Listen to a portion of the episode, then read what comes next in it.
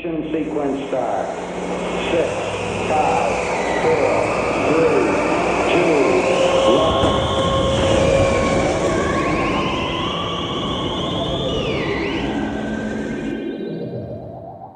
Senhoras e senhores, aqui é a comandante Maísa falando em nome de toda a tripulação. Gostaria de dar boas-vindas a todos e todas a bordo deste voo. E hoje, no voo número 110, hoje a gente vai falar sobre um papo um pouco mais descontraído, mais informal. É, A gente vai falar sobre rock alternativo, né? De onde que surgiu esse termo, o que, que significa isso. Vai ser mais uma conversa em relação a esta expressão que tanto está no nosso vocabulário do dia a dia. Quero chamar aqui o astronauta Eric para compor é, a nossa tripulação. Astronauta, tudo bem? Por aqui tudo certo, comandante. Temos pela frente um ótimo plano de voo. Eu também acho. Mas antes, vocês sabem que a gente vai conversar sobre alguns temas, né? Alguns assuntos aí que foram talvez pauta na última semana. Fiquem com a gente enquanto a gente prepara a cápsula para voar. A gente já volta. Now it's pressurized at this time as we come up on the 60 second mark. Bom, voltando e começando. é, Bom, é, na semana passada, finalmente saiu o line-up do Primavera Sound. Line-up que as pessoas estavam esperando fervorosamente e muito ansiosamente, porque é, houve um, um delay, né, uma demora para ser lançado. As vendas foram abertas antes da gente saber quem tocaria, além do The Cure. E aí o pessoal não estava entendendo muito bem o motivo da, da demora. O fato é que foi lançado o line-up, né, e a gente teve nomes como é, The Killers, que a gente não esperava, né? Tem Marisa Monte, Bad Religion, é, The Hives, Off, o Slowdive, a gente já imaginava que viria, né? É, a gente vai ter também Sleep Mummy, Tweak Light Sad, enfim, tem aqui um line-up com alguns artistas. Tem o Cansei de Ser Sexy, sexy também. E eu queria saber do astronauta Eric o que, que ele achou desse line-up que a gente já imaginava que não teria o Blur, muito menos o Pope, mas tem aí o The Cure, né, Pet Shop Boys, Beck, que também vão tocar em outros países da América Latina, e eu queria saber do, do astronauta Eric o que, que ele achou, assim, é, desse contexto aí do line-up. É, não, a gente imaginava que não ia tocar, mas a gente estava torcendo para que acontecesse errados, né? algo diferente disso, né? Eu acho que ficou um gostinho de quero mais. Acho que eu não li em nenhum lugar que não falasse sobre isso, né? De que não ter uma banda como Blur ia fazer muita diferença, sobretudo por conta da, da substituição por uma banda. Não é porque eu não gosto, não é porque eu acho muito chato Killers. É que é uma banda que já veio pra cá muitas vezes, né? É, teve Desde a época do também. Team Festival. Ano passado já teve aqui, já teve Lollapalooza, já teve várias vezes, assim. É aquele show, meu show de arena, né? Eu acho bastante chato, assim. E eu acho que foi um pouco frustrante, assim, porque o Primavera Sound, e aí tem a ver um pouco com o tema do programa que a gente vai falar, né? Talvez isso que eu vou falar agora, mais na frente, não vá fazer muito sentido. Mas, assim, é, o Primavera Sound, ele tem essa essa pencha, né, de ser um festival mais alternativo, né? E, e essa escalação não é tão assim quanto se imagina. É, tem gente falando, ah, é um Lollapalooza 2, Uhum. né? É um é, realmente, né? Não, não, não teve tanta novidade assim. Ano passado parece que foi mais lá do B, assim, do que esse ano, né? Mas aí falaram, ah, mas ano passado também sobrou ingresso. Mas tipo assim, bem, eu tenho que reclamar como como É. público e não como empresário. Eu não sou empresário, eu não quero saber. É, por exemplo, o C6 trouxe aí um festival super diferente, com artistas super novos, né, apelando para, para muitas apostas e esgotou. Então eu não estou interessado, eu, eu acho esse argumento terrível. Fala assim, ah não, mas ano passado eles fizeram e, e não acabou o ingresso. Cara, não, eu, não, eu não tô aí para me preocupar com o cálculo que vocês vão fazer. né? se vocês têm a proposta do festival e sobra ingresso, é porque alguma coisa vocês fizeram errado. Não, mas eu, como público, eu, eu fico no julgamento do que é que eu, que é que eu queria, né? o que é que eu vejo lá fora, o que é que eu vejo, sei lá, até na América Latina, na Argentina, né? no Chile, o que é que tem lá e o que, que, que eu queria que tivesse aqui. E achei um pouco frustrante. Deixou a desejar. Deixou a desejar. Eu acho que eles tiveram que puxar essas duas atrações aí. O Killers, que eu acho que vem só pra cá, não sei nem se vai fazer outro show na América Latina. Parece que foi realmente só pra cobrir um buraco, né? É, e aí eu acho que eles alçaram ali a Marisa Monte, né, como um- um- uma maneira de surpreender e tal. Ela tem um show grande, né, tem uma carreira internacional, acho que tem um público interessante, assim. Mas um artista já consagrado, né, não é... Bem, eu, O que a eu, gente esperava, né? é, eu acho que no sentido de que o Primavera Sound... Marisa Monte, assim. Primavera Sound ia ser um festival um pouco diferente nesse aspecto. E aí agora realmente ele tem uma carinha ali de um Lollapalooza 2, né? É. Eu acho que o C6 a- ocupou muito bem esse espaço da nova, da- dos novos artistas, da, né? De- desses caras que estão surgindo, dessas apostas, desses caras que são hypados ali, que nunca vieram. Tipo, eles conseguiram fazer isso, né? Trouxeram Warren Drugs, trouxeram Arlo Parks, trouxeram esses artistas que nunca tinham vindo aqui. E acho que eles cumpriram esse papel muito melhor do que o Primavera Sound. É, eu também acho. É, Não acho que o line-up tá ruim, obviamente, mas eu acho que ficou, né, a desejar do que a gente espera de música alternativa. E eu acho também que não é só trazer bandas ou artistas que são alternativos, mas que tem uma repercussão, né, que tem uma relevância. É, eu acho que tem que ter um espírito, né? Parece É. que ficou meio atirou pra todo lado. E eu acho assim. que esse espírito tava muito no C6. E aí eu acho que meio que o, o, o Primavera Sound ficou uma coisa um pouco confusa. Assim, eu não entendo muito Black Mid e Marisa Monte estarem no mesmo festival. É, eu acho que o espírito aí foi, foi pro brejo, assim. Eles fizeram um arranjo, assim, do que deu, vamos lá. Deu certo aqui, todo mundo quer a experiência, o que eu detesto. É, é isso. Mas é isso, né? Uhum. Bem, vamos lá, comandante. E agora eu tô uma notícia aqui, pra mim foi bombástica, animadora, tem a ver com muito do que eu venho falando há um bom tempo. Né? Não como um cara que tem previsões para o futuro, mas como um observador né? da, da, da cultura pop e tal. O, o New Music Express anunciou que vai voltar a sua versão física. Então, o, semana, o que era antes o semanário inglês, que segundo ele a maior publicação de cultura pop do mundo, né? os ingleses gostam de falar isso, é, vai estar de volta. O New Music Express, que estava só, nos últimos anos, só na internet. O processo é o seguinte, ele era um semanário, depois ele meio continuou um semanário, mas ele não era mais vendido em banca, ele era distribuído, ele era de graça, você pegava nas estações de metrô, nos lugares. Depois ele virou uma revista virtual e depois foi ficando aos poucos só o site. E agora ele está de volta, finalmente, a sua versão impressa. Eu ainda não sei se vai ser vendido ou não, mas eu acredito que sim.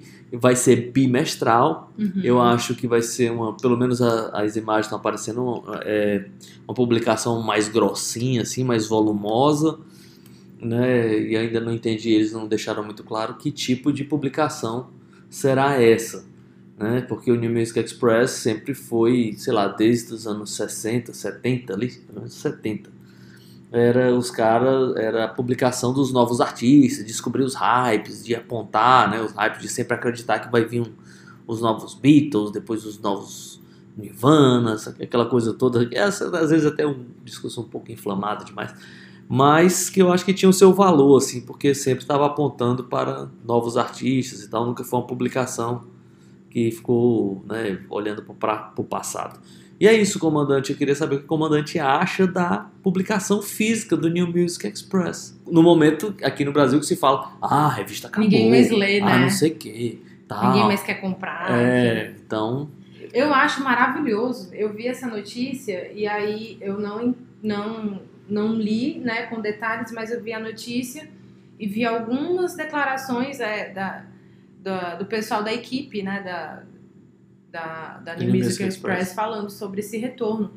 Eu achei maravilhoso porque o discurso deles, primeiro, tá alinhado com o que a New Music Express representa desde os anos 70, que é, é trazer é, essa descoberta né, global de novas músicas, de novos artistas, apoiar artistas emergentes também, né, para além do mainstream, ao, me ao mesmo tempo que faz é, essa, esse papel de ser porta-voz da cultura pop, mas eu acho que é de grande entusiasmo essa notícia, é, porque existe né, essa pretensão de se apontar para algo relacionado não só à música, mas também a cinema, né, TV, jogos também, é, em uma perspectiva global, é, uma jornada um pouco mais imersiva. Parece que vai haver realmente algumas alterações no design, enfim, e esse compromisso, né, de apoiar os novos talentos que vão moldar o futuro da música, da própria indústria da música.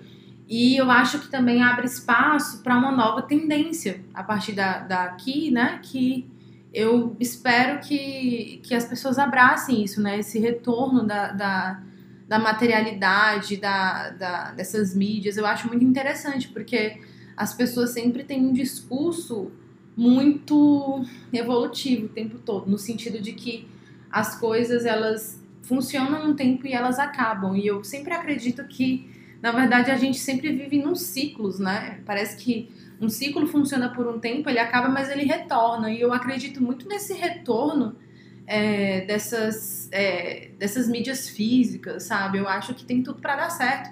E aí eu posso fazer até uma comparação com o que são os livros, né? Porque, por exemplo, a gente teve uma notícia aí nos últimos meses de que a Livraria Cultura, que é uma grande livraria é, aqui no Brasil, inclusive tem o prédio icônico lá em São Paulo, no Conjunto Nacional, que a Livraria Cultura faliu e fechou, né? Não conseguiu se recuperar. E aí as pessoas acham que essa. É, Levaram isso como um símbolo da, da, não leitura, né? Exatamente. Significa que as pessoas não querem ler mais, que não dão valor aos livros, que só querem ver rede social, Instagram, enfim, outras redes, que não existe mais esse costume. E na verdade, eu acredito que as pessoas nunca leram tanto como leem agora. Eu acho que hoje existem muito mais livros sobre muito mais assuntos e muito mais acessíveis do que antes, né? E é, esses dias mesmo eu estava lendo até um outro, outro outra, uma outra é, é, reportagem, reportagem não, um artigo na Folha, se eu não me engano, falando também sobre o valor dos livros, é, o valor monetário mesmo. Eu ah, eu vi até a questão do Felipe Neto. É, né? que o Felipe Neto falou que o livro é muito caro no Brasil que não é questão de ser caro ou barato, é questão do interesse das pessoas, né? E que há interesse e que o livro não é uma coisa realmente tão, é, tão impossível, né, de, de se conseguir. É, ele é plenamente alcançável. É claro que existem problemas, né? É, eu vi o cálculo lá de como era para o livro sair, é, quanto que a editora gastava até o livro chegar na mão do, da, do, do, consumidor leitor, né? final, né? cara, realmente é um trabalho heróico. Assim. A gente é. reclama muito, mas a, é muito maluco, assim, o cálculo é muito apertadinho. Mas eu concordo com a comandante. A gente só para ficar no mundo da música, né? Não vou nem ampliar para as outras áreas, assim. E eu acompanho música desde sempre e nós estamos vivendo assim um momento especialíssimo para quem gosta de, de conhecer música, Sim. pesquisar e tal, porque cara, saía no Brasil um livro, dois, no máximo hoje no tem, ano todo. Ah, Cara, agora tem editoras especializadas é, em mensalmente, livros mensalmente sai livro muito material todo de música. E outra coisa, filmes, documentários. A gente está tá vivendo uma era muito é, de ouro em relação a isso. É, então os, os, os livros assim tem as editoras especializadas, né, tipo Belas Letras, Estética Torta e tal. Belas Letras nem é só de música, mas tem uma seção grande de música. Estética Torta é quase tudo música, tem um ou outro que não é. Mas até outras editoras grandes, a, a editora Globo tem lançado livros de música, né? Tem um monte de editora falando um monte de assunto de, de, de, de música, do, sei lá, de rock a, a, a MPB, biografias, um monte de coisa saindo. Então eu acho que contradiz um pouco Sim. esse discurso de que as pessoas não estão interessadas. Esse, né? esse discurso muito inflexível, né? Porque eu acho que existem realmente obstáculos em relação a muita coisa, mas eu acho que, em última instância, eu acho que a gente nunca viveu um momento tão fácil assim para conseguir essas informações, essas mídias. E eu acho que basta que, que a gente entenda né, o mercado e as mudanças do mercado, que realmente são mudanças que acontecem de maneira muito rápida. Mas eu acho que, como a gente vive numa era onde tem muita informação o tempo todo, eu acho que essas, enfim, essas companhias, grupos, empresas, eles precisam entender como fazer com que as pessoas se conectem a essas informações que eles querem veicular, seja por mídia física ou digital, enfim. Mas eu acho que há espaço, eu acredito que as pessoas querem.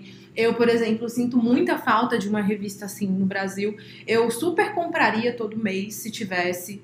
Ter, ou assinaria também, seria um assinante, como eu já fui antes e hoje não sou mais, porque é, as alternativas são quase zero, né? E eu acho que, que existe sim. Eu acho que basta também as pessoas entenderem como fazer isso nessa época, mas que existe, existe. É, tá saindo a, a, a Rolling Stone tá lançando umas edições, né, especiais assim, e aí com mas ainda tipo não tem uma frequência, né? Então você não sabe se sai duas no ano, se sai três, se sai. Mas eles fizeram aí agora acabou de sair os discos de 1973, né? Então eles estão ali de alguma maneira tentando fazer isso. Talvez seja um sinal da É, volta. E eu acho também, astronauta, que existe já um caminho assim também de exaustão mental é, em relação a- a- a- às redes sociais no que diz respeito à informação, no sentido de que noutra época as pessoas, noutra época eu digo, sei lá, anos atrás, mas noutra época as pessoas poderiam ter realmente as redes sociais como um único meio de informar, de, de, de, é, é, de localizar informações, de leitura, mas eu acho que as pessoas elas estão se cansando um pouco disso. Então eu acho que, que é, é, existe muito espaço assim para se criar realmente essa cultura de procurar saber e ler e, e, enfim ter uma conexão com outra coisa para além da internet como as pessoas pensam hoje. É isso, vamos fechar aqui, senão a gente demora demais. Eu queria só falar duas coisas rápidas. Primeiro que na internet não tem matéria, né? Tem muito artigo, opinião, entrevista, é o que tem. Então, eu sinto falta, eu imagino que a New Music Express vai trazer matérias, assim como a Mojo ainda traz, assim como a Uncut ainda traz matéria. O, o cara vai lá, acompanha, conta uma história. Na, na na Uncut não tem muito aquele negócio de, sei lá, acompanhar um artista durante uma turnê, né? Que poderia ser legal. Talvez não esteja dando verba para isso, mas ainda encontra os caras, ainda conta história. Só para finalizar, tem algumas, algumas iniciativas menores no Brasil. E tem uma que eu acho muito interessante, que, é- que eu acho mais interessante de porque eu vi do que do que eu li, que ainda não consegui comprar, que é uma revista chamada Haruzine, né? Que volta e meia tem umas capas interessantes aqui. Tem até uma promoção aqui, um combo que é o Moody Hunter e o Red Fang. Então, Legal. Não, eu só queria falar Então é outra isso. coisa. É, a revista física, ela dá, um, ela dá oportunidade pra gente muito interessante que a gente muitas vezes se informar sobre algo, é, ou conhecer algo que a gente não conheceria sem ela. No sentido de que, por exemplo, sei lá, eu não gosto de Lana Del Rey. Mas se vier a matéria ali da Lana Del Rey na revista que eu comprei, talvez eu passe por ali e leia com atenção. se sabe? for bem escrita, provavelmente você Exatamente. né? Então, assim, eu acho que é muito difícil, seria quase impossível parar aqui pra ler alguma coisa da Lana Del Rey no meu celular, sabe?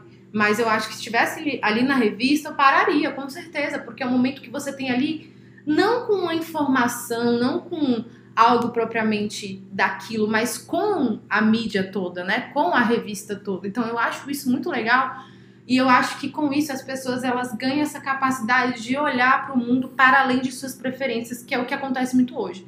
Eu acho que existe muita informação, mas as pessoas elas ficam sempre presas às suas próprias ideias, ao que elas pensam, e aí perderam a capacidade de é, se informar de uma maneira mais ampla, né? Ter conexão com aquilo de uma maneira mais ampla. Enfim, vamos lá, vamos voar. Vamos, vamos decolar.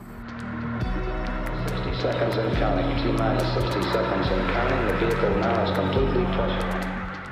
Vamos lá, agora é para valer. Estamos adentrando o terreno, espaço da música alternativa, das bandas alternativas, do que será, é, que terreno será esse que nós vamos explorar hoje, do que que esse terreno já foi formado no passado e do que que ele é formado hoje e que bandas povoam ou recebem esse rótulo de música alternativa ou de rock alternativo, né, que já teve um significado, se esse significado ainda vale hoje, se ele não vale mais.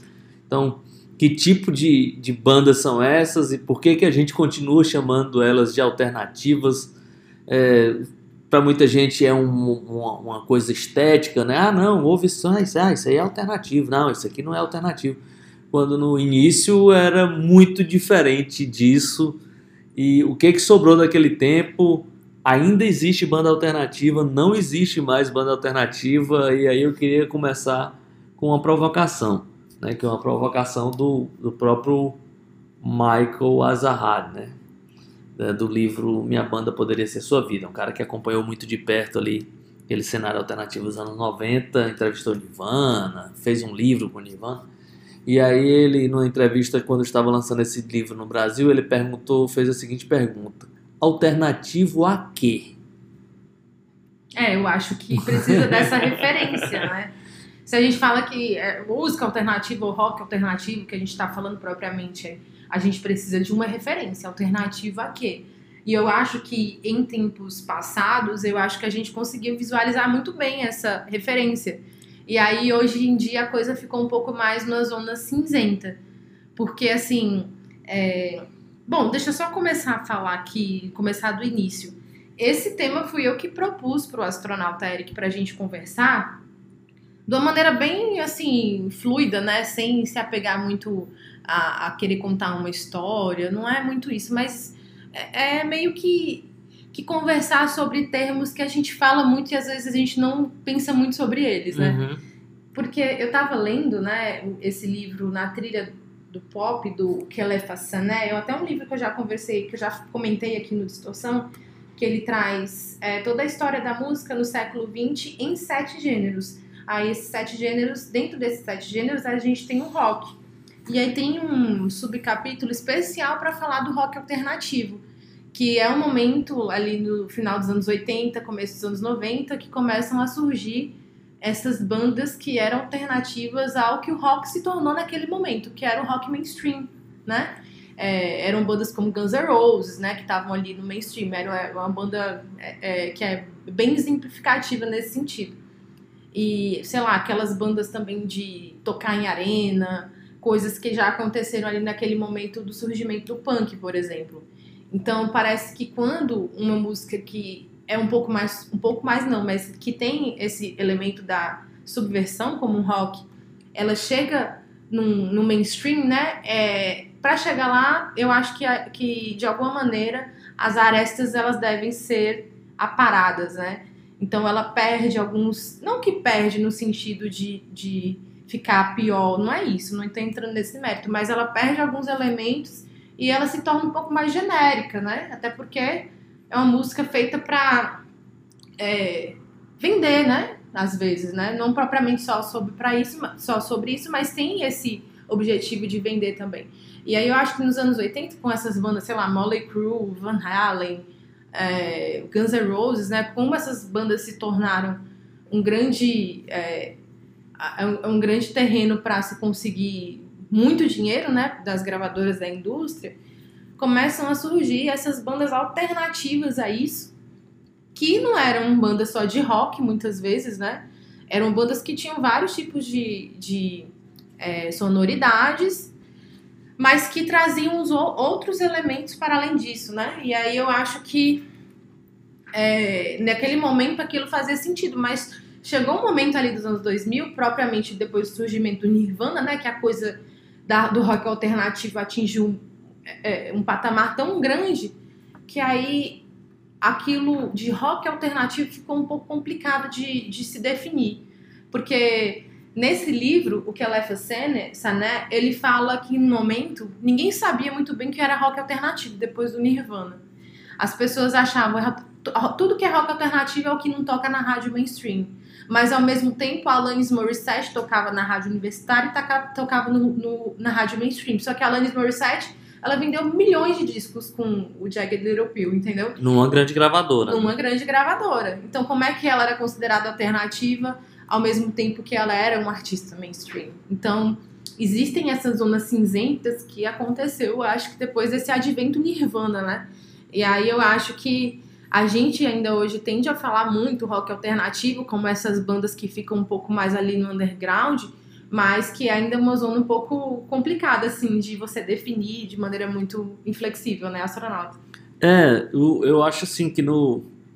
Essa coisa de estar um pouco por fora do grande circuito é, é, é muito anterior a isso, né? Mas eu acho que se formulou com mais. É, com mais. Com, de uma maneira mais concreta, é isso que eu quero dizer. Foi ali, acho que no final dos anos 70 e começo dos anos 80, né? Com, com, com a coisa do punk, né? E aí, é, para além do, do, de uma coisa estética do punk, né? Dos, dos três acordes, da velocidade, da crueza e tal, acho que a geração anos 80, muito ali dos Estados Unidos, começaram a, a colocar outros elementos na música, mas sempre é, eu, eu, de uma maneira que eu acho que as unia. O que é que, o que, é que unia, por exemplo, é, o Husker Du, o Replacements e, sei lá, o R.E.M., né? Eu acho que, apesar do R.E.M., sempre foi uma banda... Ah, o R.E.M. é uma banda alternativa mas sempre foi distribuído por uma grande gravadora. Uhum. Apesar de, na primeira fase, ser de um selo pequeno, mas era distribuído por uma grande gravadora. Mas o, o que ligava essas bandas? O pouco recurso que elas tinham. Então, tipo, se você tava lá no, no SST, no selo SST, você não, você não tinha todo o dinheiro do mundo para gravar um disco. Então, aquele recurso era, era limitado. Né? Então, isso trazia para as bandas, estou falando né, uma questão estética. Trazia para as bandas uma certa unidade. Você não tinha aquele som ultra processado dos, das grandes gravadoras, com aqueles produtores caríssimos, com aquela coisa toda. Então, de alguma maneira, eles se encontravam esteticamente ali. São dezenas de bandas, centenas de bandas, com pouco recurso para gravar uhum. e com, sobretudo, com aquele espírito de tipo, as grandes gravadoras são inimigo, nós não queremos instalar. Por que, que nós não queremos instalar? Porque eu não quero que ninguém mexa na nossa arte. Uhum. Né? Então, tipo. Quero ter propriedade sobre a minha arte. É, né? eu quero tocar aqui nos meus clubes para 200, 300 pessoas. Tô feliz com isso, pelo menos era assim que ela dito, né? Uhum. E, e é isso, tipo, eu não tô afim de vender a minha arte pro grande mercado. Então, de alguma maneira, essas bandas vêm incorporando vários elementos, né? e elas não, não tinham mais aquela coisa da cara do punk, mas elas não tinham todo o recurso do mundo para esse tipo de gravação, então eles faziam como dava, né? Uhum. E aí é que surgiu esse, esse leque imenso, né? E que criou um mercado que era todo alternativo. Então, quando, quando falava alternativo ali, no, no da, da virada dos 70 para os 80, não era só as bandas eram as bandas, eram os fanzines, que era, né, que era a revista deles. Não, Uhum. Eles não, não, não apareciam na, na, Rolling Stone, não apareciam na, né, no New Music Express, ou sei lá, nesses outros. Ele, eles apareciam nos fanzines. Né? Então, eles tinham as casas de shows deles. Né? Então, tipo, era casa de show pequenininha. Então, os caras se hospedavam na casa dos outros, se hospedavam em, em casa abandonada, e, né? Esse foi um movimento que aconteceu em muitos lugares do mundo. Assim. Eu gosto de usar muito o exemplo americano porque eu acho que lá de alguma maneira se estruturou bem isso. Né? Então, aí, tipo, ah, o cara criava o próprio selo para lançar a própria banda. Porque Uhum. mesmo no mundo alternativo, conseguir lá lançar pela SST era complicado. Lançar lá pela Sub Pop não é toda hora que dá. Então o cara vai lá e cria o dele. Então eu acho que eles conseguiram criar um mercado fora da grande imprensa, né? fora dos grandes, das grandes corporações. E aí isso, naquele momento, era o alternativo. Eu acho que é isso, né? Acho que aí já tá- pode até entrar com música já. Pode dá. entrar com música, né? E aí eu acho que Que aí a gente eu acho dá um outro passo, né? É, dá um outro passo. Mas assim, eu acho que é, é uma banda que, que meio que representa muito isso, né? Como uma alternativa né, ao, ao que, aos colãs, né? tipo, aos, aos cabelos E, e eu acho que aos cabelos lá dos, do, da- das bandas de hair metal, porque eu acho que assim, final dos anos 80, começo dos anos 90, eu acho que também tem aquela coisa da revolução cultural acontecendo ali também nos anos 90. E aí eu acho que as pessoas, elas, nu- numa questão musical, né, na questão de música, elas, os ouvintes meio que, até depois de uma era pós-Nirvana, procuram, em vez de aquelas, a- a- aquelas power ballads, né, procuram, parece que um, bandas com comportamento mais casual. Então, o alternativo muitas vezes era colocado como, tipo assim, bandas obscuras, bandas com som esquisito e melancólico, com letras estranhas. Mas, ao mesmo tempo, é como eu falei, a Sheryl Crow naquela época, que ela era um pouco mais rústica, era tida como uma música alternativa, como um rock até alternativo, só que não é propriamente rock, né? Mas era algo que fugia daquela velha fórmula dos anos 80 que já havia se desgastado de alguma maneira. Então eu acho que essa revolução cultural tem muito a ver com isso. Eu acho que uma banda que com certeza ajudou a, a pavimentar né, essa estrada para o que viria a surgir depois foi, foi o R.E.M., que era uma banda que tocou nas rádios universitárias diversas vezes, muitas vezes, e moldou né, basicamente o que outras bandas queriam ser, né? Uma alternativa àquilo que elas consideravam um pouco até repugnante, né? Um comportamento que não tinha nada a ver com a, com a identidade delas. E aí, é, falando do R.E.M., que é uma banda muito querida aqui também, eu acho que a gente pode escutar é, o R.E.M. ali. E eu acho que, inclusive, astronauta, podemos escutar o R.E.M. no começo mesmo, né?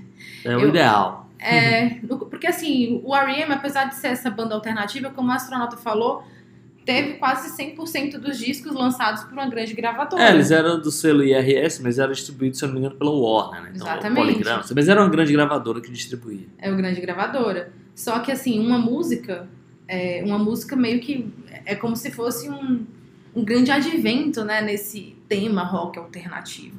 Uma música do R.E.M. que virou uma febre e que foi essa música ali no começo do R.E.M. mesmo que as pessoas passaram a conhecer outras bandas para além, né, do que a MTV ficava tocando o tempo todo. Porque a gente lembra que nesse momento a MTV não tinha esses lados B da vida, né, MTV americana. É, e essa música é Radio Free Europe, que é uma música muito importante ali na, na carreira do R.E.M. Vamos ouvi-la, a gente já volta. Beside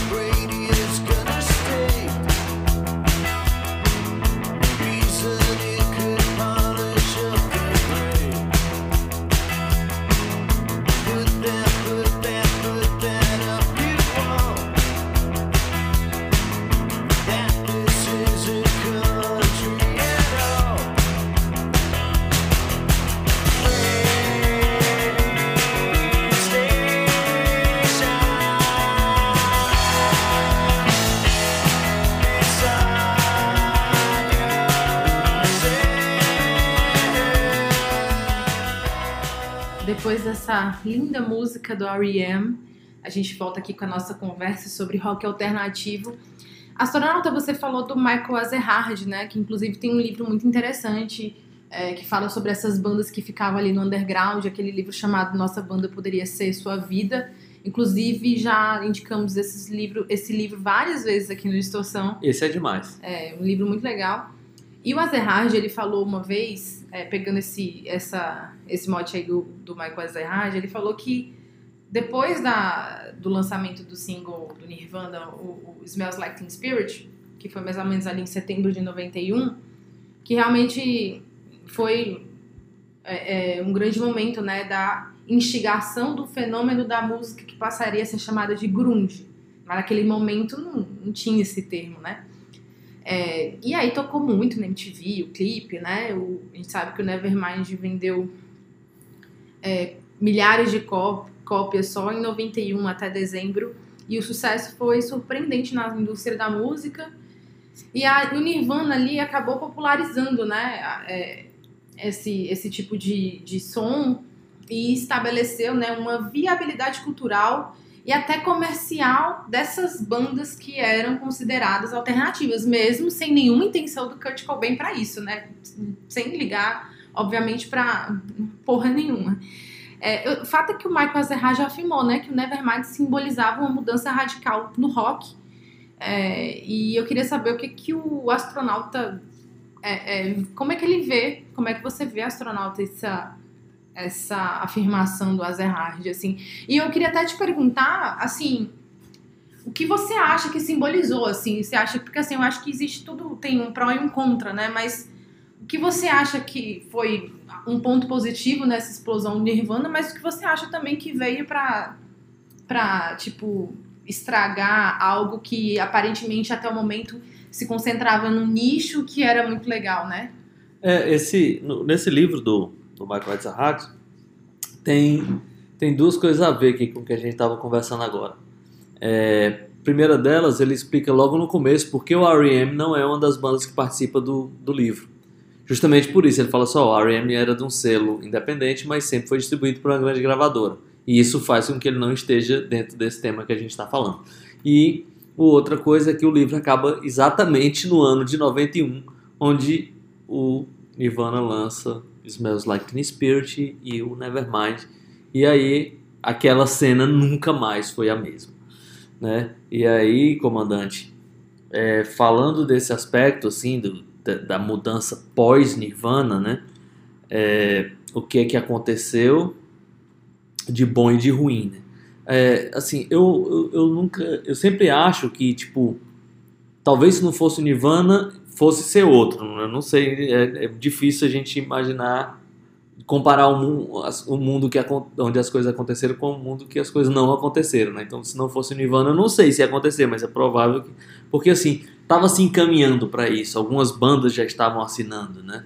Lá atrás, o, o Hasker Du assinou com a grande gravadora e teve é, não é um sucesso comercial de chegar nos primeiros lugares da, da Billboard, mas estavam né, indo num bom caminho. Foi um desentendimento interno, né? Então não foi uma coisa propriamente. Os replacements sabotaram a própria carreira, mas tinham assinado com a grande gravadora. O Sonic Youth tinha assinado com a grande gravadora, então de alguma maneira aquele cenário parecia que ele ia desaparecer. Talvez por conta que a indústria sempre procura algo novo, sempre procura, tipo assim, quem é que nós vamos vender agora? Né? Então, aquele mercado alternativo estava riquíssimo de bandas que talvez fosse um bom negócio para gravadora. Cara, esses caras já, já, já gravaram, já lançaram disco, já tem um público, é pequeno? É pequeno, mas esses caras já. Não, a gente não tá lidando com amadores, no, no sentido de tipo, vai gravar o primeiro disco, vai fazer, sabe? Então, é, é, foi uma corrida para, para caras que já estavam calejados, já atravessavam os Estados Unidos para todo lado, tocando com suas bandas, né? E aí, eu acho que de alguma maneira a indústria já estava olhando para isso. Esse, bem, esses caras aqui, eles têm uma coisa que eles podem oferecer, talvez com menos risco, porque Uhum. eles não são tão inexperientes assim, né? Então, eu acho que as gravadoras estavam interessadas nisso. É, o lado ruim disso, certamente, foi a destruição desse mercado, né? É, desse modelo, né? Acabou, inclusive, basicamente, os, os selos foram comprados, é, né? foram Como identidade, né? Foram é, tirados foram, da identidade. é, identidade. foram comprados por outras empresas grandes. A Sub Pop foi comprar 49% da Sub Pop foi comprada pela, pela Universal, acho que pela Warner, coisa assim. Vários selos foram comprados, né, por, por grandes gravadoras e, e isso acabou de alguma maneira com aquela independência total, com aquela liberdade completa, né, é, com aquela com aquela coisa. Eu vi uma, uma, uma entrevista de uma, de uma banda, agora eu esqueci que banda era. Ele, ele, ele. O cara falou que tava lançando, sei lá, o 18 disco pela gravadora do, do líder lá do Minor Threat, do Ian McKay, né? Uhum. Ele falou assim, cara, eu nunca assinei um papel com o Ian McKay. O nosso contrato foi, tipo assim, há 18 anos lá atrás e foi um aperto de mão. E até hoje eu recebo tudo certinho, nunca atrasou nada. Tudo. Então, esse mundo, ele passou a não existir mais, ele passou a ser micro, né? Então, eu acho, Uhum. de alguma maneira, eu acho que isso representou um pouco né, desse- do fim de uma era de caras que acreditavam que não precisavam. Ainda tem, ainda tem o Ian McKay, ainda tem o selo dele. Ele não vendeu o Pangler, sabe? a, a K-Records não existe lá, não, não, nunca se associou a uma grande gravadora, mas elas, eles foram esmagados. E você acha, assim, eu, eu tenho, eu tenho, eu fico pensando muito sobre isso, astronauta. E aí eu queria também saber a sua opinião, porque eu fico às vezes um, é, numa é, é, numa grande dualidade, né, de entender esse fenômeno, porque assim sempre existiu a música que faz sucesso, as bandas que fazem sucesso de uma maneira mais generalizada e um nicho, né?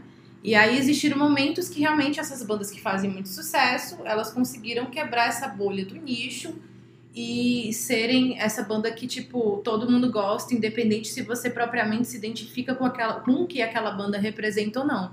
O próprio Nirvana, o que, que o Nirvana se tornou, eu acho que, que, que exemplifica isso. Que, por exemplo, no Insecticide, é, parece que numa parte da contracapa, alguma coisa em relação, alguma coisa é, é, mais ou menos isso, tinha uma mensagem falando que ah, se você odeia homossexuais, se você é machista, por favor, não escute, não escute os nossos os nossos discos, vai embora daqui, né? E é, hoje o que a gente vê é que realmente várias pessoas escrotas que têm esses comportamentos e falas e, e- e discursos talvez gostem do Nirvana, sabe? Então, assim, é, é, eu acho que sempre existiu realmente essa. Bandas que fizeram, né, quebraram essa bolha, como Nirvana quebrou, mesmo sem nenhuma pretensão e vontade do Cobain. É, mas que eu, eu vejo que o, primeiro momento em que houve realmente uma transição muito forte foi nesse momento, né, dos anos 90, porque é, a gente sempre teve uma música alternativa ao que fazia sucesso. Por exemplo, ali nos anos 70 era o punk, né, que era algo alternativo às bandas de arena. É, mas e aí, a- qual que é a diferença, assim, que você vê em relação a isso? Você vê que, tipo assim, é, é, por que que, que nos anos 90 isso foi possível e antes não, sabe? É, mas assim, ó, é que eu tava conversando, é que a gente tava conversando lá inicialmente, né? É, existia os meio alternativos nos anos 70, mas eles não eram como nos anos 80, porque o Stooges, a gente não pode dizer que era uma banda pop, né? A gente pode, poderia enquadrar hoje como uma banda alternativa, mas ela assinou com a Elektra, que era o mesmo selo dos Doors. O MC5, O mesmo selo do, sei É. lá, do... é, o MC5 Def- é. também. Aham. Então, o New York Dolls não estava numa gravadora independente. Então, esses caras, eles, eles ficavam no nicho, eles podiam ser um pouco, né, ficar naquela coisa mais marginalizada, mas eles estavam numa grande gravadora. Uhum. É isso que, que para mim, é, por exemplo, os Ramones estavam no selo Sire Records, distribuídos pela Warner. Então, eles não. não- não- o Clash estava numa grande gravadora. Ninguém estava numa, numa gravadora pequena. Até os começarem a criar de uma maneira mais uniforme os selos nos anos 80. Né? Tipo, o Dead Kennedys nunca teve numa gravadora grande. Mas né? o que explica, por exemplo, Mas, mas assim. o Radiohead ter um apelo de, de conseguir conquistar um público mais generalizado, sendo que é uma música que não é tão É, mas aí eu, eu vou, aí eu vou, vou usar o Nirvana como esse. apelativa pra isso, né? É, eu existia esse mundo desses, desses artistas, né? E assim, é engraçado que a comandante falou que ah, que o Nirvana não teve essa intenção e tal. Eu já até pensei isso, mas hoje eu penso muito diferente. Ele tinha muita intenção. Acabei de, de ler o livro do, do cara que foi empresário do Nirvana, o Danny Goldberg, e ele fala assim que a primeira reunião que ele teve com os caras Diz que o Cobain ficou muito calado na reunião toda, o Chris Novoselic e o Dave Grohl estavam ali conversando e tal, até que o momento que, que ele pergunta, tipo assim, vocês, e aí, como é? Vocês querem, tipo, querem ficar na Sub Pop? E foi a hora que o Cobain falou determinantemente, não, nós não queremos, nós queremos uma gravadora. Assim, a gente não quer ficar aqui. Tipo, tem um, tem um contexto pra isso, a Sub Pop com problema financeiro, tinha várias coisas que ele achava. E aí tem vários momentos que eles vão descrevendo que o Cobain, pela escolha do, do tipo de gravação, tem vários aspectos que você vê que ele queria o sucesso em massa. Inclusive, quando ele escolhe Smells Like Teen Spirit para ser a primeira música do disco. Ele disse assim, você escolhe a melhor. É tipo assim, para não dar chance. O cara botar o disco já ser impactado. Então ele queria chegar lá. Quando o clipe não passava na MTV, ele ligava para lá e disse, por que, que meu clipe não tá passando? O clipe do Pearl Jam já passou cinco vezes, o meu passou uma. Mas você acha que isso realmente tem a ver com o fato dele querer fazer sucesso ou porque ele tinha um apelo muito grande com a própria arte, porque o Cobain Mas- ele era meio mas é que eu acho- em relação a isso. É, eu acho que ele- o que ele, que ele pensou foi o seguinte, né? Os atos que, que ele tomou no- nos anos seguintes, no- no- nos anos seguintes não foram muito poucos, só foram Eu dois acho, anos. é que eu acho que ele era um cara No vaidoso seguinte. com a arte dele. Eu acho que ele era o cara que, tipo assim, vou envenenar a máquina estando dentro dela, Ah, sim, né? Então, queria. tipo assim, ele fez tudo pra estar numa grande eu não gravadora. acredito, ele queria ser o Paulo Cogos. Não, que é isso. Tô brincando. É, ele, ele queria estar numa grande gravadora e estando lá ele queria impor suas regras. Então ele, né, tanto que ele não aceitava que a, que a gravadora desse pitaco na- nas suas gravações, né, tudo era muito negociado. E isso é muito claro no livro do, do Dan Goldenberg. E, tipo assim, tudo com ele era desse jeito, né? Então, tipo assim, ele queria impor, ele tinha aquele espírito. Ah, eu tenho o espírito daqueles caras lá atrás. No entanto, eu quero estar aqui. Eu quero que chegue para muita gente, mas que muita gente entenda que existem esses caras. né? Eu acho que era. E eu acho que isso trouxe para muita gente um mundo que não existia. E um mundo que, tipo assim, existem essas pessoas. Até quando a Uhum. comandante falou do, do- das roupas casuais, o que é que acontece? Nos anos 90, essas roupas casuais tomaram de conta do mundo pop da música, por conta desses alternativos, desses tais alternativos, porque eles não tinham dinheiro para se vestir e né, também não gostavam, mas tipo assim, sobretudo eles não tinham recurso para se vestir como os caras do Van Halen, Uhum. né? Não era o interesse deles. E eles também não, né? Eram, eram os caras que de dia estavam trabalhando vendendo um tênis na, na sapataria, de noite estavam com a guitarra tocando. Sim. né? Então, eles nem tinham esse, essa produção. E, e isso trouxe para o mundo através do Nirvana. Tipo assim, cara, é muito legal esses caras aí. Esses caras aí, tipo, são tipo como a gente. Tô falando dos, dos jovens, Sim, né? São uhum. como a gente, só que eles sobem lá e tocam. Uhum. E aí, isso possibilitou vários artistas no mundo todo falarem para muita gente, porque, tipo assim, o mundo ficou encantado com esses caras que, tipo assim, ah, eles, eles são iguais a gente e tem uma banda, e é como é legal. né? Eu acho que é por aí que isso aconteceu. E aí o, aí o Radiohead, todas essas bandas vieram. O próprio, tipo, o, o Britpop é curioso, assim, que parece uma coisa alternativa, Mas era super. mas ele, é, eles, mainstream eles já, ali. já começaram todos numa grande gravadora, né? O, o, o selo Creation descobriu o Ace, mas rapidamente a Sony já estava lá, marcando presença, né? E o curioso é que, assim, quando a gente pensa em alternativa, a gente pensa uma alternativa à música que foi feita para cativar facilmente. Você escuta o Nirvana e o Oasis, são músicas altamente pegajosas, assim, né? É, Não tem como aquilo não ficar na cabeça de quem escuta.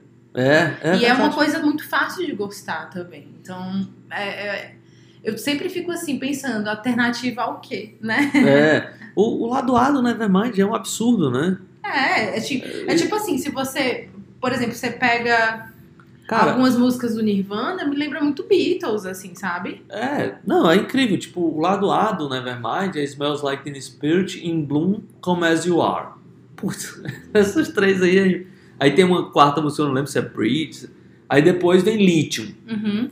Depois vem Polly. Pô, que lado A é esse, né? Tipo assim, um lado A inteiro que toca no rádio. É. Todas É. as músicas servem pra Todas tocar as- facilmente na rádio. É, é tipo, uau, né? Uhum. Um cara desse não tá querendo Ficar na. é, é, no- um cara que faz um lado A como né? esse, ele, ele quer chegar pra muita gente. Uhum. Isso é claro, né? Então, eu acho que esse estouro simplesmente possibilitou né, as pessoas entenderem que não precisava do laque não sei de quem, não precisava daquelas aqueles super palcos, né? Então, acho que abriu para o mundo essa, essa coisa.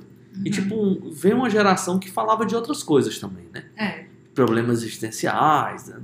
da, da tristeza adolescente, do- dos, da- do- dos- das famílias desfeitas dos pais separados, essa coisa toda que Tocava em do- assuntos, do né? Van Halen, dessa galera não Que não tocava. tocava, né? né? Eles, eles falavam de outras coisas, o Kiss não falava disso, né? ninguém Uhum. ligava para isso. É a geração, do, geração dos fracassados que chegou lá, né?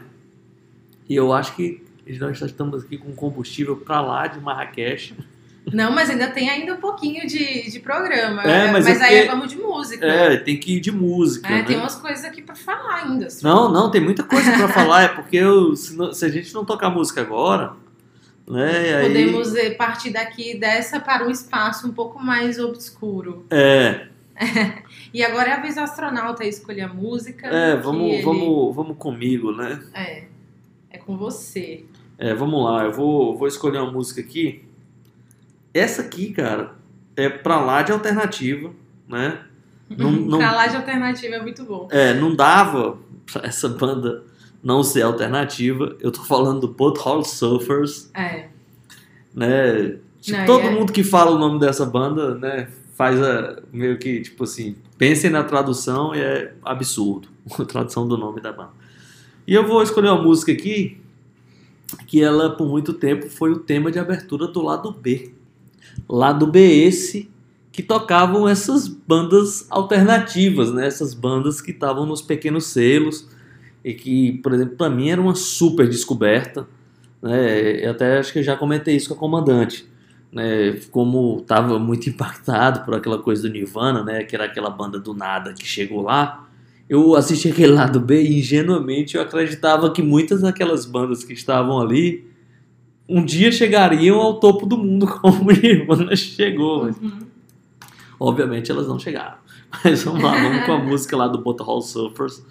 Uh, uh, esse disco aqui foi, o- acho que, acho que é o primeiro disco deles por uma grande gravadora, não tenho certeza, mas o mais curioso de tudo é que os caras eram tipo, completamente insanos, completamente malucos, mas tiveram esse disco aqui, produzidos pelo John Paul Jones. Vai, vai saber como esse cara topou isso. Então a gente vai ouvir essa música aqui por muito tempo, foi o tema do lado B, chama Goofy's Concern, e vamos nessa.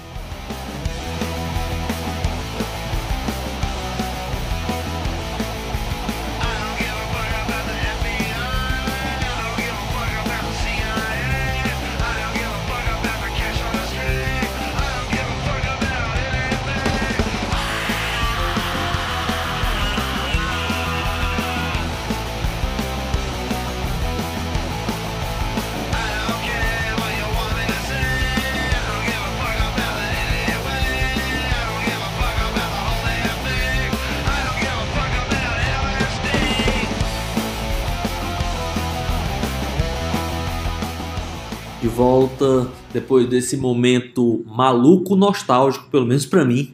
Já é a segunda vez que o Distorção toca Butthole Surfers. É, então esse, é, um, Então, esse é um programa alternativo. Cara, esse podcast é muito alternativo. É muito alternativo. A gente cara. tá A muito gente é alternativo. É, cara, e no, no o livro do, do, do Michael Azar mostra a, a carreira do Butthole Surfers. Cara, como a banda era literalmente maluca. E eles viviam esse mundo maluco. Eh, eh, Eles ultrapassavam essa barreira da música, assim. Porque o show do Butthole Surfers era, tipo, realmente transgressor. Não era uma brincadeira. Uhum. Eles tocavam fogo em tudo, ficavam pelados. Tipo, cara, era tipo assim, coisa alucinante, assim, né? E eles viviam isso, eles viviam juntos. Em uma época eles moravam juntos. E a casa deles era permeada por essas coisas, tipo um- umas, umas esculturas malucas dentro de casa, misturado com pintura, misturado com os instrumentos. Cara, era um mundo caótico que eles viviam ali, né? Tipo, os caras totalmente malucos. Esse sim. E, e, e aí, pra, pra ter uma ideia de como as gravadoras estavam afim de comprar essa galera, né? É, depois do Nirvana. Porque Uhum. o Butthole Surfers é, assinou com uma grande gravadora.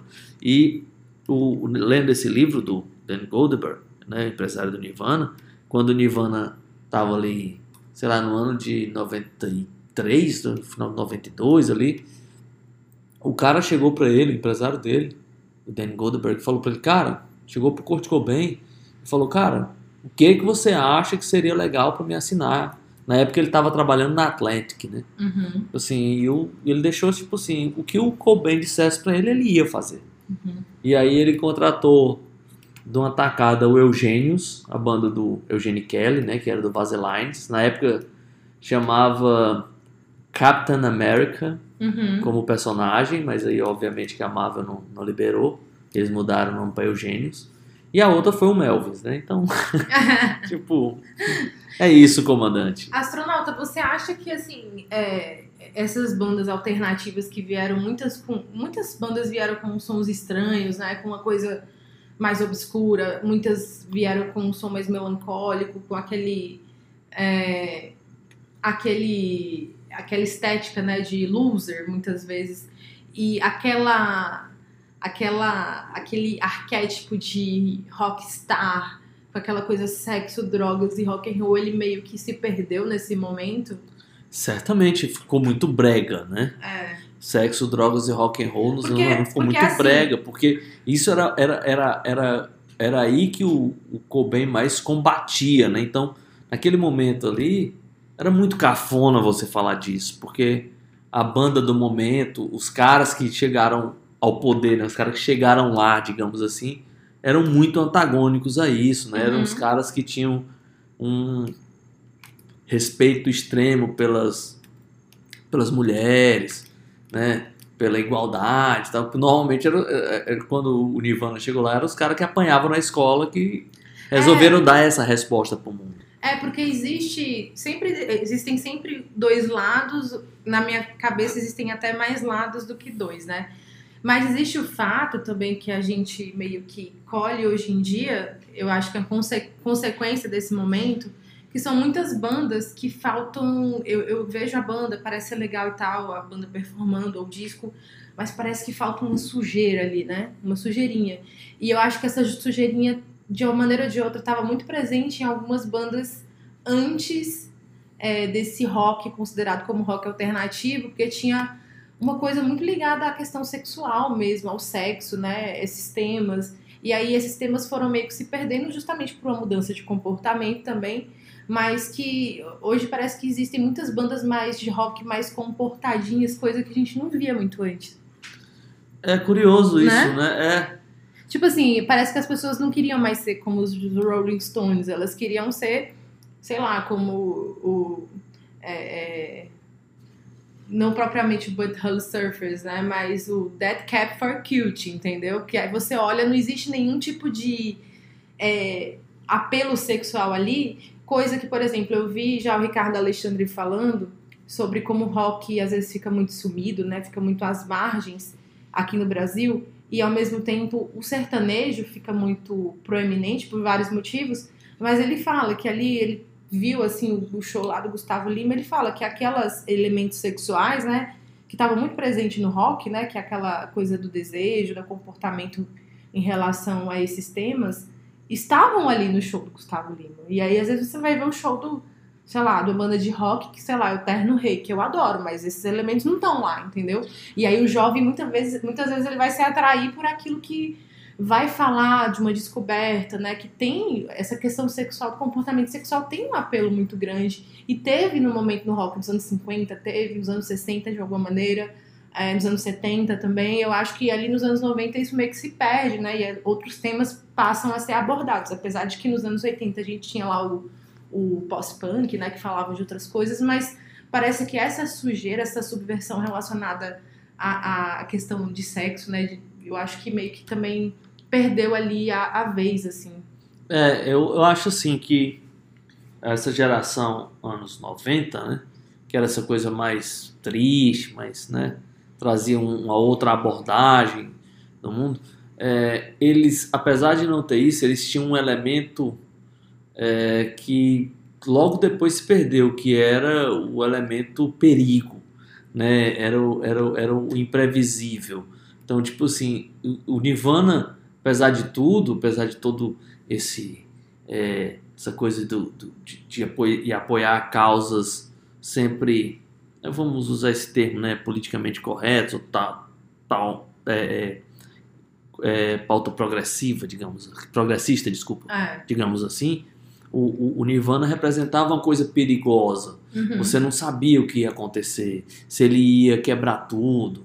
Então, né, tinha, tinha esse elemento perigo ali. Uhum. Não no sentido de tipo, nós vamos comer sua irmã, nós vamos comer sua, sei lá quem. Uhum. Isso não, não, não fazia parte das coisas que eles estavam falando, mas eles mas eles diziam assim, nós vamos quebrar essa corrente que você acredita, nós vamos, Uhum. tipo assim, família não é isso aí que você tá pensando não.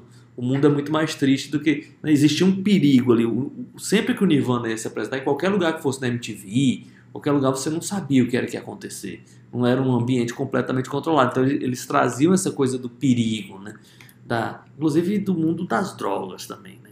Isso tirava tudo do controle. Agora, eu acho que as coisas chegaram nesse ponto aí, comandante, a partir do momento de bandas como Bel Sebastian chegaram no Uhum. mainstream. Então, essa é um momento que aí eles não tinham mais esse elemento perigoso, digamos assim, né? Eles não tinham esse envolvimento absurdo com drogas, eles não, não eram violentos no palco, eles não eram nada disso, não, não, não batiam de frente, porque o, aquela geração ali no começo dos anos 90, eles batiam de frente com as instituições, com tudo, né? Eles não estavam falando dessa coisa sexual, mas eles estavam falando de outros temas que eram muito polêmicos, que ninguém queria tocar muito nisso e tal, né?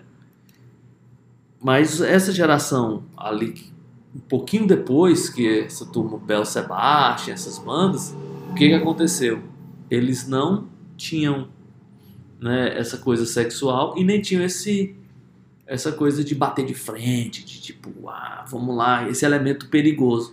Então eu acho que a partir daí se perdeu um pouco disso, Uhum. né? E aí eu acho que até, por exemplo, indo um pouco mais pra frente, o Queens of Stone Age recuperou um pouco isso. As bandas, sei lá, de Stoner que surgiram ali naquele momento, porque eles eles misturavam um pouco do, do passado, né? Tipo, É. Muita droga, muita sexualidade, né? Então aquele negócio de testosterona, Uhum. né? Junto com uma certa violência. Sim, esse elemento violento. É, mas O eu fato- acho que criou-se ali aquele, aquele estilo ali do É, Belo Sebastian tomou de conta de alguma O maneira. fato é que também trouxe, o rock alternativo trouxe também essa, esse grande leque assim, de sons, né? E aí um, um exemplo desse experimentalismo pra gente pedir música, no caso eu pedir a música, é o Sonic Youth, né? Que é tido como uma das grandes bandas de rock alternativo, que a gente pode falar assim. E se- conhecidos até por um, um uso desse som único, né? Uma afinação um pouco peculiar demais, né? é, e outras, outros elementos usados ali para alterar o som dos instrumentos. E aí eu vou escolher aqui a música do Sonic Youth, inclusive que é citado nesse livro do Michael Zerhard. A gente vai escutar e partir pro próximo bloco, que é o último, para encerrar o programa de hoje, bem alternativo. Vamos escutar então Cool Thing, que apesar de ser uma música de, de uma banda que é tida como rock alternativo, é uma música assim que muita gente conhece, né? E já do primeiro disco para uma grande gravadora. Exatamente. Vamos lá, a gente já volta.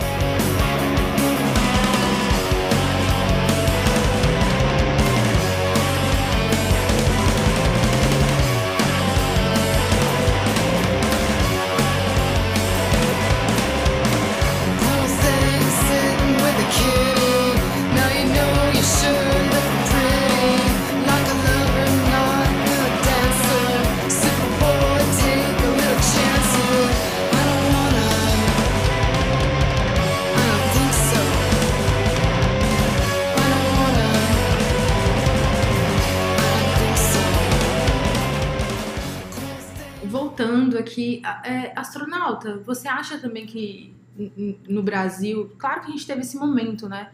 Mas eu, eu vejo aqui no Brasil que teve muito essa bolha furada com o pessoal do Mangue Beach também, né? Pra é, ser uma, um- uma banda assim de uma cena alternativa, bandas de uma cena alterna- alternativa emergindo, indo pro mainstream, uma coisa que seria um pouco improvável de acontecer. É, de alguma maneira foi isso mesmo, assim. é, eu- agora eu posso falar uma frase aí do João Gordo que eu achei muito interessante. Falou assim, cara, no Brasil o rock já é alternativo, É, né? o próprio rock. Tipo, se você faz rock, já é Se alternativo. você faz um rock básico, já é alternativo. já é alternativo, né? Então, mas certamente aquele, porque assim, é- é- é- eu vi uma, uma naquele no, no filme do Ricardo Alexandre, no, no Sem Dentes, né? A turma de 94, que, que conta um pouco da história do selo Banguela, é, tem o, o, o o nome do produtor, eu esqueci agora, mas eu vou já lembrar. O nome- Miranda? Não, não. Ah, É, eu vou já lembrar o nome dele. É, ele, a frase dele é a seguinte, cara, o Pena Schmidt, é, esse é o ah, nome sim. dele. Pena Schmidt fala o seguinte, que naquele momento, nos anos 90 ali, eles, todo mundo foi, foi contagiado, o Forastieri também fala um pouco disso, pelo, pela essa coisa do Nirvana. Então, o Pena Schmidt fala assim, se aqueles Nirvanas, aqueles tais Nirvana que saíram do nada, chegaram no primeiro lugar, tipo assim, quantas bandas não podem? Né? Então ele montou o selo, o Tinnitus. Né? O Forastieri saiu da, da Bis e foi montar a, a General, porque todo mundo acreditou que os independentes iam chegar lá. Né? Aquilo tomou meio de conta do mundo, assim. Caralho, existe um monte de, de coisa aí, um monte de, de artista, de, de fanzine e tal. E aparentemente estava todo mundo indo para algum lugar bom, né? Até o pessoal do- dos quadrinhos saiu das, das grandes ali, do, do Marvel, da DC, e formaram aquela Image, né? Uhum. Que tinha o Spawn. É, eu, teve, teve um momento assim alternativo não só pra música, mas pros quadrinhos, pros filmes também, né? É, o Independente, momento- todo mundo acreditou que, É. que ia chegar lá. E é, por exemplo, cidades como Seattle, que tinham muitas bandas que emergiram desse momento alternativo, também tinha uma, uma é, cena muito forte, por exemplo, de quadrinhos, né? De uma coisa mais alternativa ao- às grandes e tal. Então foi meio que uma, um comportamento geral, né? Aham, sim. É, é, é basicamente isso, né? Foi um espí- espírito, do, Espírito tempo, né? Exatamente. É, e aí eu, eu acho que, tipo assim, muito do, do que aconteceu naquele momento, a gente vive as consequências hoje, né? A gente tem. Não sei, né? Quando a gente fala de rock, às vezes a gente tem que falar de nicho, alguma coisa nesse sentido, mas hoje o rock, que as pessoas entendem como rock, primeiro, é tido com uma sonoridade muito abrangente do que antigamente, muito por esse experimentalismo e, e inovações do que dessas bandas alternativas que pra mim é como se fosse um segundo momento do que a gente poderia falar de, sei lá, uma estética mais punk. Então, por exemplo, hoje até o, o Ricardo Alexandre fala que uma banda como é, Baiana System, ele considera uma banda de rock, né? Aham. Porque tem esses elementos subversivos, coisas, esses elementos que outros gêneros não não é, é, não compreendem essa estética. E aí eu acho que hoje é tudo tão tão é, amplo, né, essa questão de sonoridade, então às vezes a gente tem que entender tenta entender assim de, de nicho, assim, ou, entender assim o que é o rock hoje de uma maneira muito generalizada, muito generalizada, eu acho que acaba sendo um erro, entendeu?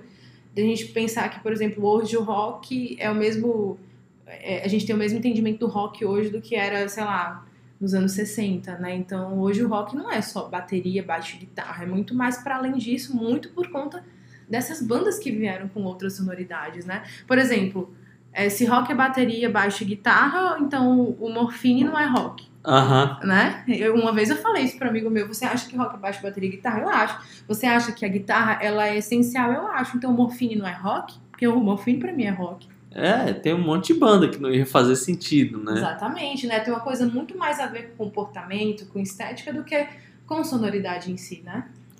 É isso, e no final, o que que virou? Agora só pra, pra gente fechar toda essa conversa, né?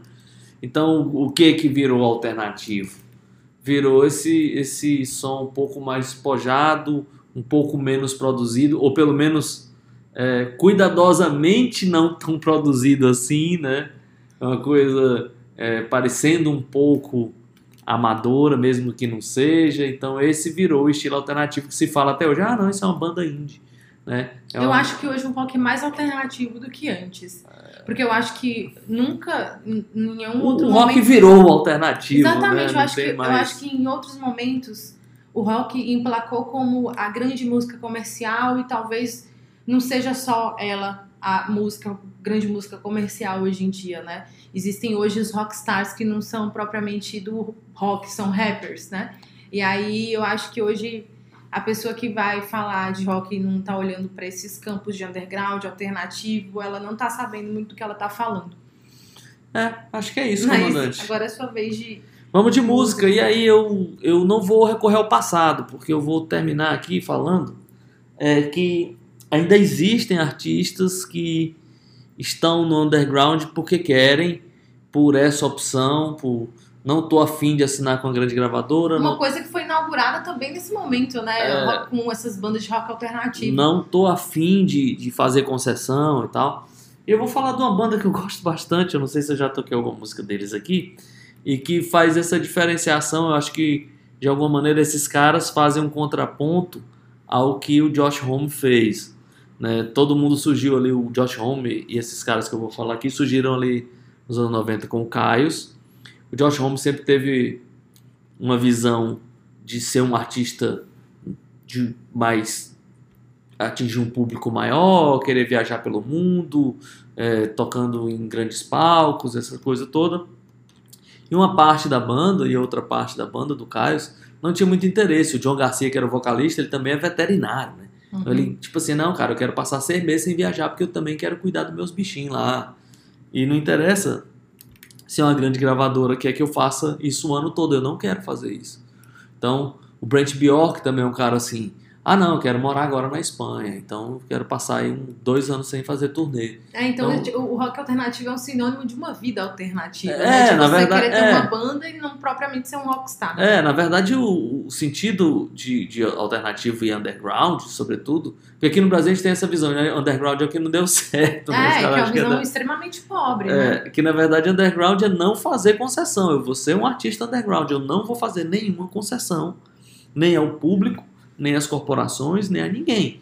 Eu quero fazer desse jeito. Então, eu vou tocar a música aqui do Vista Chino. O que é que é o Vista Chino? O Vista Chino é o mesmo pessoal lá do, do que era do Caios, sem o Josh Homme, né? É. Então o Nick Oliveri participou aqui, depois ele saiu, teve uma, confusão com o próprio Josh Homme. Mas assim, eles, o John Garcia, o Brent Bjork, que era o baterista, um dos principais compositores do Caios, o John Garcia, que era o vocalista do Caios, o Nick Oliveri, que era o baixista, nos dois primeiros discos, montaram o Vista Chino com esse intuito, tipo assim, a gente não quer desse jeito. Eles pegaram uma grana para gravar o disco, eles montaram foi um estúdio, né? Ao mesmo tempo que eles montavam o estúdio com a, com a grana, eles eles gravaram o disco por um selo independente. Então eles, o intuito deles não era estar numa grande gravadora. Então é isso, nós vamos ouvir aqui a música do Vista Chino, num disco chamado Peace, a música chama Barcelona.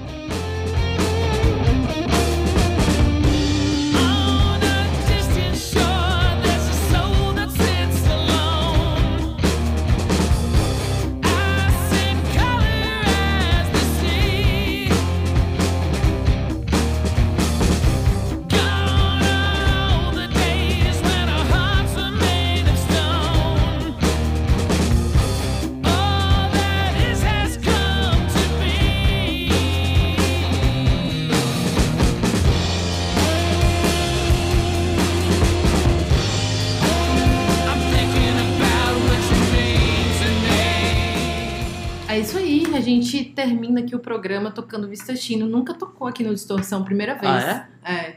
E eu acho que não vai tocar em nenhum outro podcast, pelo menos aqui no Brasil. Não, é só uma banda que passou batida, ninguém, É. ninguém deu bola, eu adoro. É isso aí, então até semana que vem a gente volta com mais distorção. Astronauta, muito obrigada pela sua parceria nesse programa em todos.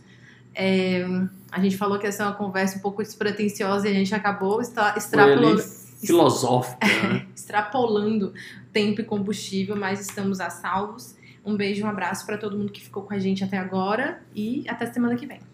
Comandante, muito obrigado pela brilhante condução desse voo, inclusive nesse momento de emergência onde não existia combustível mais e você conseguiu pousar essa nave em segurança. É o meu trabalho. Espero que todos estejam bem, tenha todo mundo chegado com alegria até esse momento. Próxima Alegria. semana, é, alegria de estar de volta sem, sem grandes perigos. É, próxima semana a gente tem um outro voo, peixe vendido, câmbio desliga.